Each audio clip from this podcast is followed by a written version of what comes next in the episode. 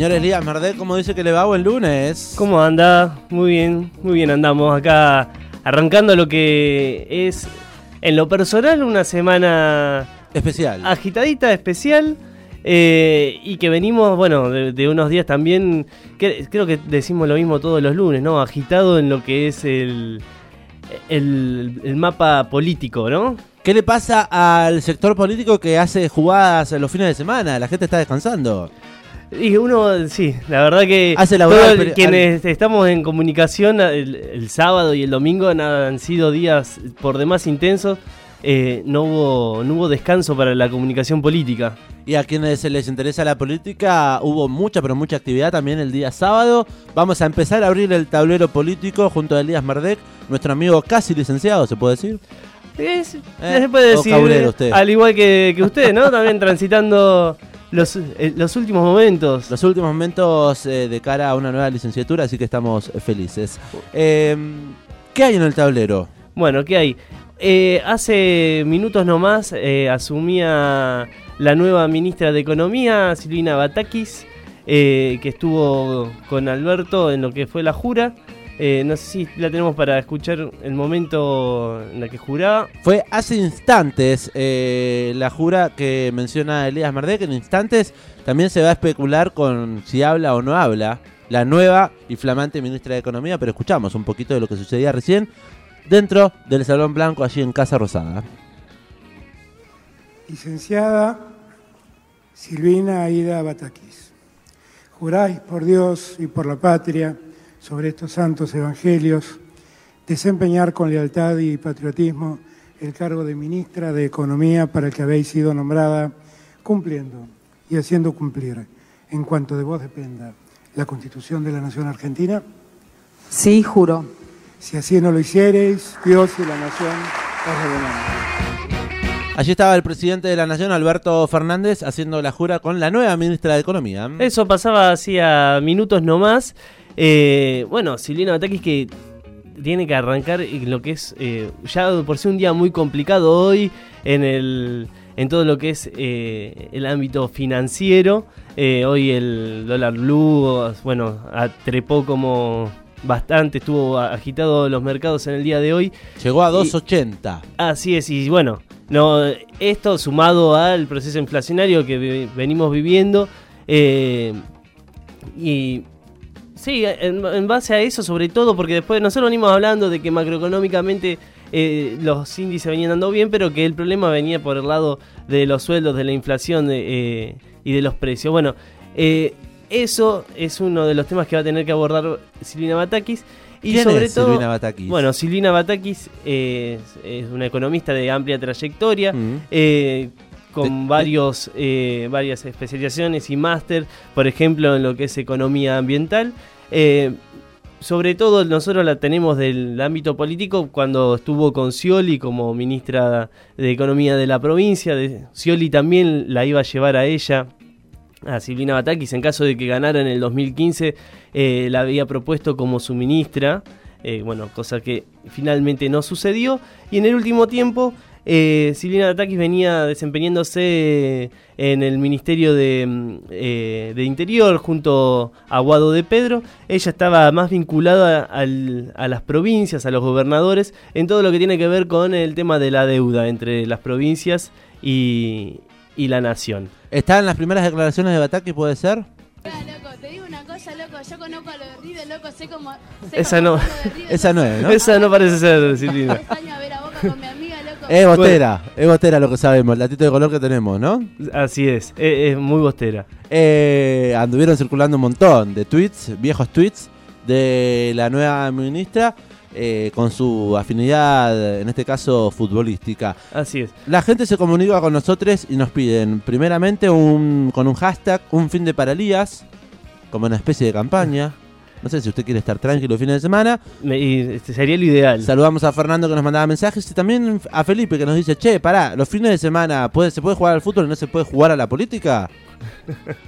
Sí, nosotros Sí, pero sí, podemos utilizar el fin de semana para el, para el fútbol, quienes somos amantes del fútbol, y durante la semana la política. Pero bueno, la política no descansa. No descansa nunca y el fin de semana pasó de todo. Y el fin de semana pasó de todo. Bueno, volviendo a, a Silvina Batakis y la- lo que fue su designación, podemos decir que terminó siendo una designación que dejó contentos a todos, pero sobre todo y en, en relación a esto que venía, que acababa de decir del rol de Silvina Batakis, los gobernadores fueron quienes finalmente eh, ¿Dieron el visto bueno? dieron el visto bueno y, y de alguna forma torcieron para poner eh, a una ministra que eh, de alguna forma, eh, bueno, se, se espera que eh, ponga a, los, a, los, a las provincias, a los gobernadores, eh, un Eh, poco de más adentro de, claro, dentro de- del gobierno. Si tuviéramos que pintarla de un color dentro del frente de todos, eh, del espacio político de la coalición que hoy gobierna la República Argentina, ¿de qué color la pintaría?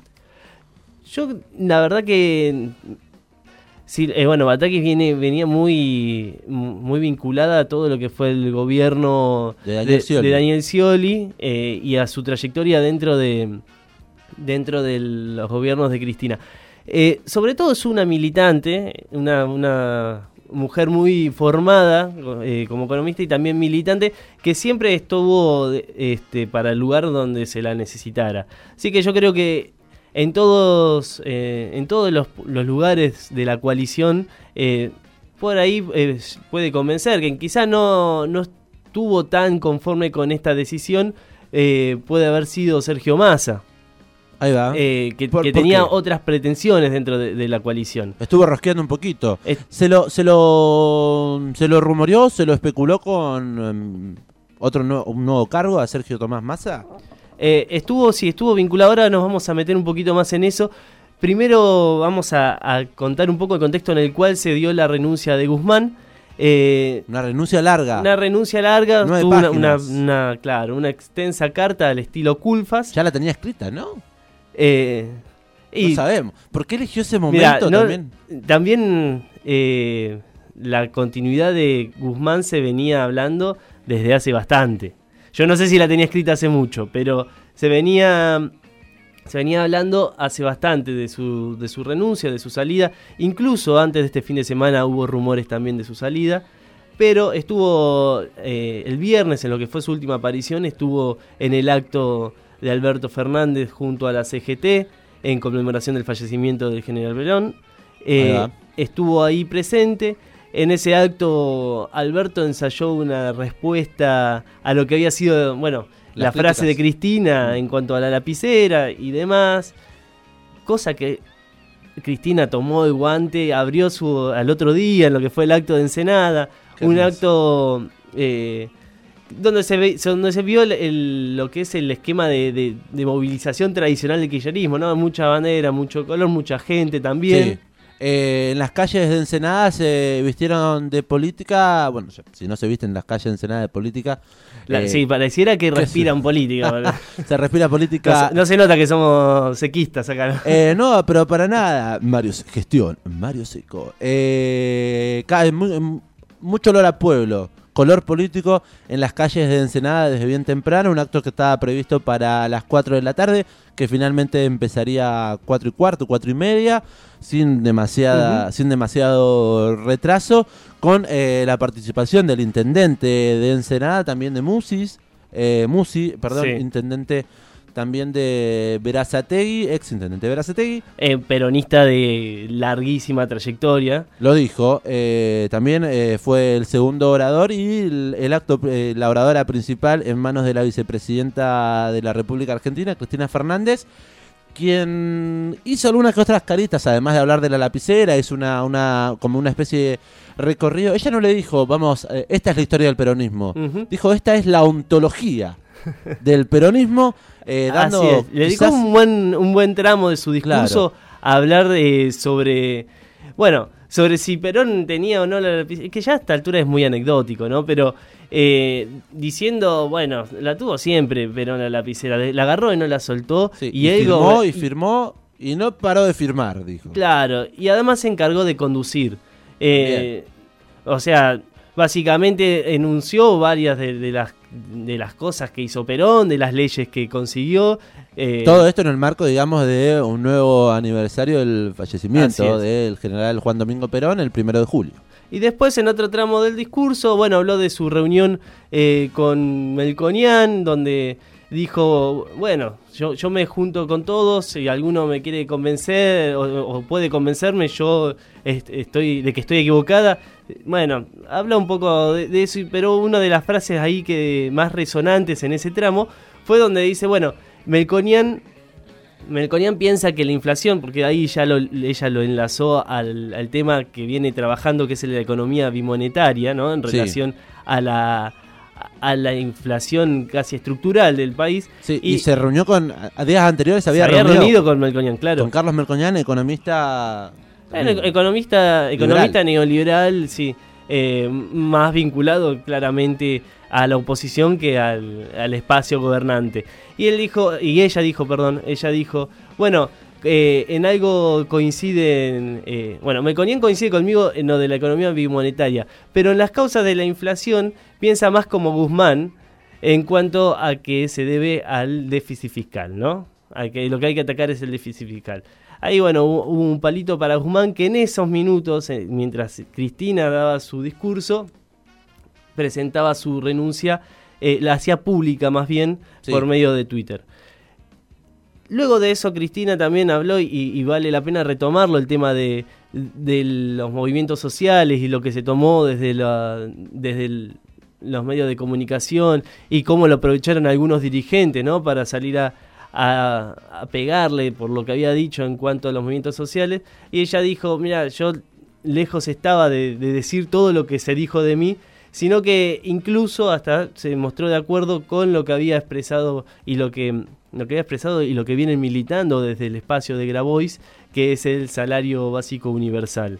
Sí, tiene un par de números también interesantes allí porque se habla de, por ejemplo, con datos que se pudo recopilar eh, mediante el ANSES eh, durante la pandemia del 2020, de un registro importante de número de personas, de 8, más de 8 millones de personas en la República Argentina eh, sin empleo registrado, sin empleo formal.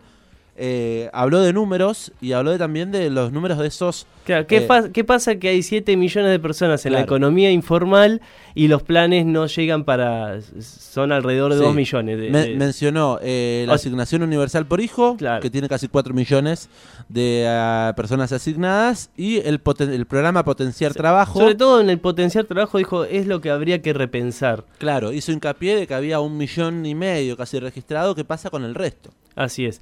Entonces, bueno, ahí la, propuesta de, se mostró de acuerdo y en pensar, bueno, cómo instrumentar un salario básico universal para todas las personas que se encuentran, eh, digamos, en la informalidad laboral.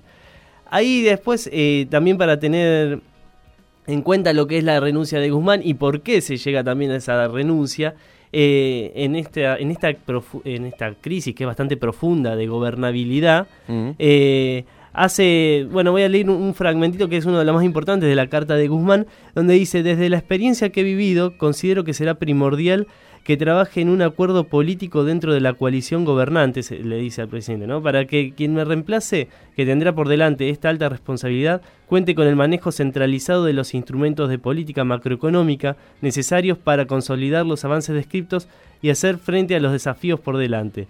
Eso ayudará a quien me suceda para llevar adelante las gestiones conducentes al progreso económico y social con el apoyo político que es necesario para que aquellas sean efectivas. O sea, requiere apoyo político de toda la Básicamente dice, si no, eh, en esta crisis que hay de, dos visiones este, distintas de cómo llevar adelante esta situación económica y no se ponen de acuerdo, no tengo los resortes para llevar adelante, como yo creo, las políticas económicas, no se va a poder. Básicamente lo que dice es eso. Guzmán, que la fuerza te acompañe, será en otro momento. Así es. Eh, tenían muchas ganas de ver al lobo, dicen. Capaz que era eso.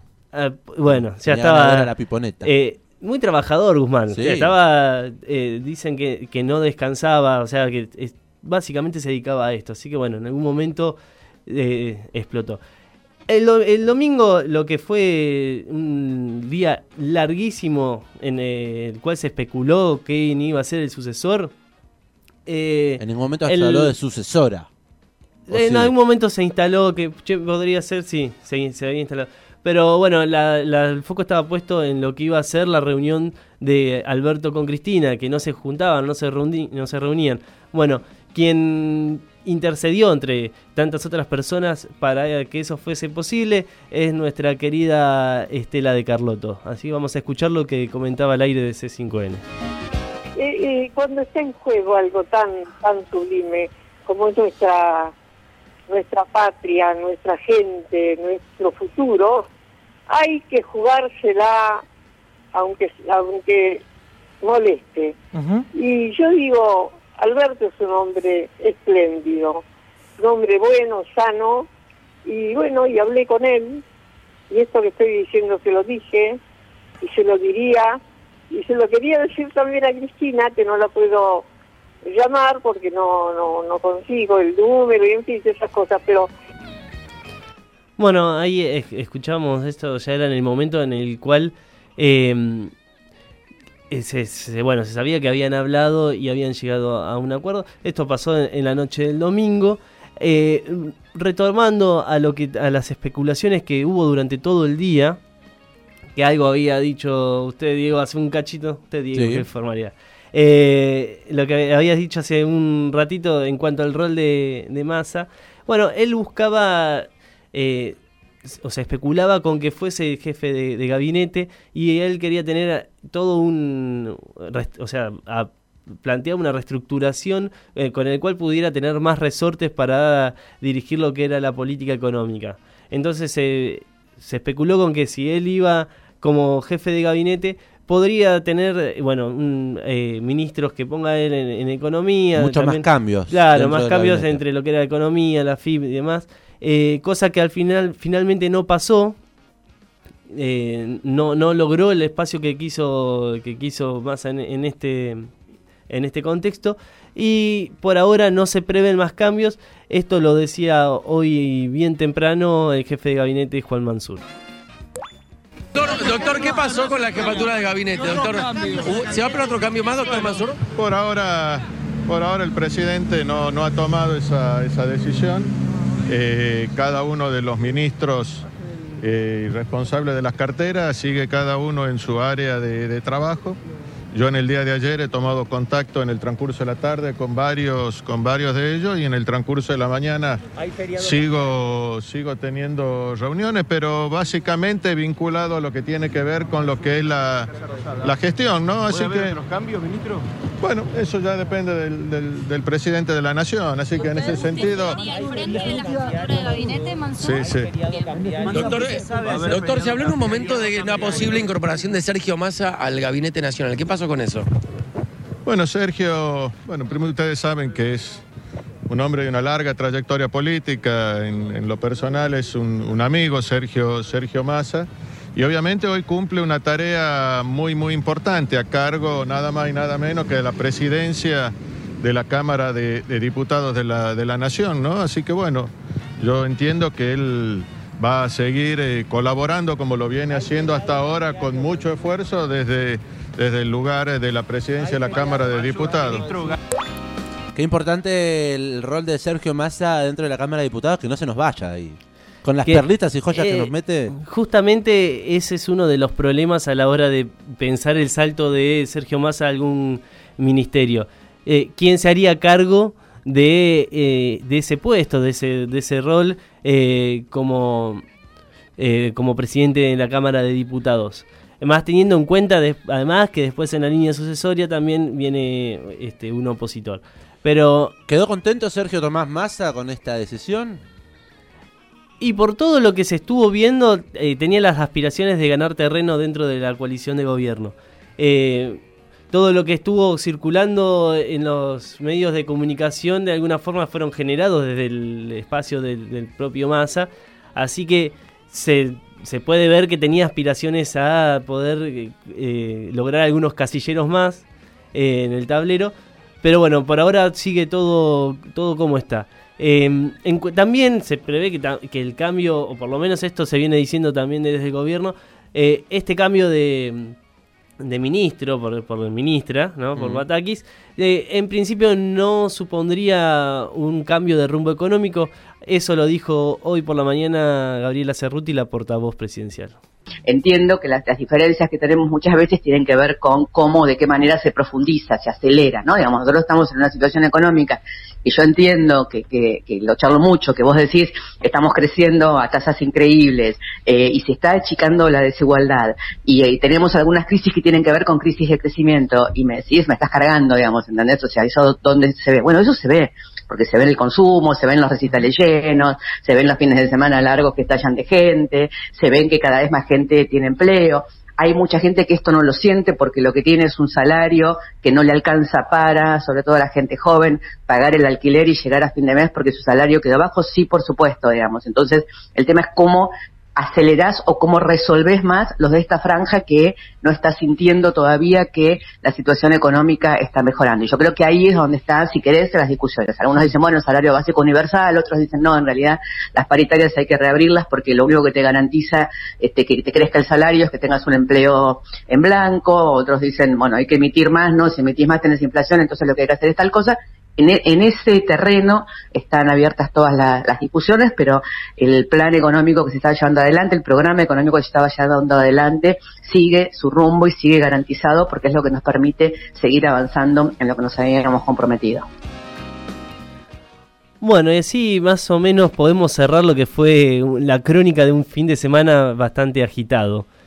Eh, donde se temió, va, se temió, no sé si también, porque no es que se han resuelto todas las, cosas, pero eh, el gobierno, la coalición de gobierno pasa por una, una crisis eh, profunda en cuanto a la gobernabilidad y bueno, hacia allá tienen que ir las miradas a, reforzar, a fortalecer la coalición, porque lo que pase en el año que viene para cualquiera de, los candidatos eh, dentro de la coalición gobernante está atada también a la suerte de, este gobierno. Lo dijo Cristina Fernández de Kirchner el día sábado en Ensenada cuando la gente le pedía a los allí presentes. Eh, Hubo varios pedidos de que, de que se lance. Cristina Presidenta se cantaba, hizo alguna que otra carita, ojitos, diciendo no no quiero jugar esa. Y sobre el final, cuando salió a hablar, más allá del discurso que dio dentro del Polideportivo Municipal de Ensenada, salió a hablar al público presente en la calle, a los militantes allí. Y dijo, quien tenga la responsabilidad mayor eh, tiene que tener la responsabilidad de que esta coalición sea la que gobierne el 2023 y no estaremos muy pero muy mal. Así es. Eh, con eso cerraba un poco el discurso de Cristina Fernández de Kirchner. Con esto cerramos también, eh, Elías Merdek, eh, este espacio, este tablero político nacional sobre las cartas, poniendo un poco sobre las cartas a la mesa con todo lo que pasó este largo fin de semana. Ha sido un placer. Bueno, no, el placer es mío. Así que bueno, nos vemos la semana que viene. seguramente con, porque siempre pasa algo, acá nunca nos aburrimos, con algo nuevo que traer. Elías Mardec, muchas gracias. Eh, nos vamos escuchando lo que fue la conferencia de prensa que dio hace instantes nomás, hace minutos, Silvina Batakis, la nueva y flamante ministra de Economía. ¿Cómo están? Buenas tardes. Bueno, veo muchas caras conocidas. La verdad les agradezco a todos y a todas que, estén por acá. Eh, ¿Cómo estás? Bueno, eh, por supuesto sé que hay mucha expectativa. Eh, nosotros hoy mantuvimos una reunión con el presidente a la mañana, ahora a la tarde, y la verdad es que estamos convencidos de que el rumbo de Argentina tiene que ver con el manejo fiscal de nuestras cuentas, conseguir el programa económico que el presidente vino marcando eh, y lograr, por supuesto, que Argentina tenga más exportaciones y revalorizar nuestra moneda. Y eso se logra a través de conseguir más reservas. Las exportaciones no solamente es fortalecer nuestra moneda local, sino que también es generar más puestos de trabajo en todo nuestro país. Nosotros eh, queremos, desde el inicio de esta gestión de gobierno, tener una mirada que realmente sea federal, que incluya a todos y todas las argentinas en todas las partes de nuestro país y hacerlo además es liberar la cantidad de recursos enormes que tiene nuestro país y ponerlo a disposición de ese sendero de crecimiento. Esa va a ser la tarea que, en la cual yo voy a estar abocada y es también lo que me pidió el presidente. Así que esos son básicamente los tres ejes con los que vamos a arrancar, que tienen que ver con esta solvencia del Estado argentino, con ese programa económico que vamos a continuar, que queremos continuar. Yo creo en el equilibrio fiscal y creo que tenemos que avanzar en ese sentido. Y, por supuesto, en la liberación de todas las fuerzas productivas de nuestro país para lograr puestos genuinos de trabajo y lograr más exportaciones. Eh, creo que ese es el camino y, y, bueno, esa es la tarea que me encomendó el presidente. También agradecerle, por supuesto, a la señora vicepresidenta, a Daniel Scioli, a Guado de Pedro, con quien estuve trabajando hasta este momento, por la enorme oportunidad también que me dio para recorrer todo el país y pensar y planificar esa Argentina del desarrollo que todos queremos. Y por supuesto a todos los gobernadores e intendentes que se acercaron y todos los que me mandaron muchos saludos, así que la verdad que muy agradecida, contenta y seguramente en otra oportunidad nos vamos a poder encontrar y vamos a poder charlar mano a mano. Muchas gracias. La palabra de la ministra de Economía, la nueva ministra de Economía, Silvina Batakis, para cerrar esta columna de Elías Mardek sobre las cartas a la mesa y un poco eh, ver cuál es el rumbo político. Allí la palabra con algunos titulares que dejó, como por supuesto, y como escuchábamos recién, eh, la Argentina tiene que ver con, eh, con los gastos fiscales, mencionaba la economía argentina. Así que veremos cómo se desarrolla el resto de la semana y el próximo lunes hablaremos un poquito más de política.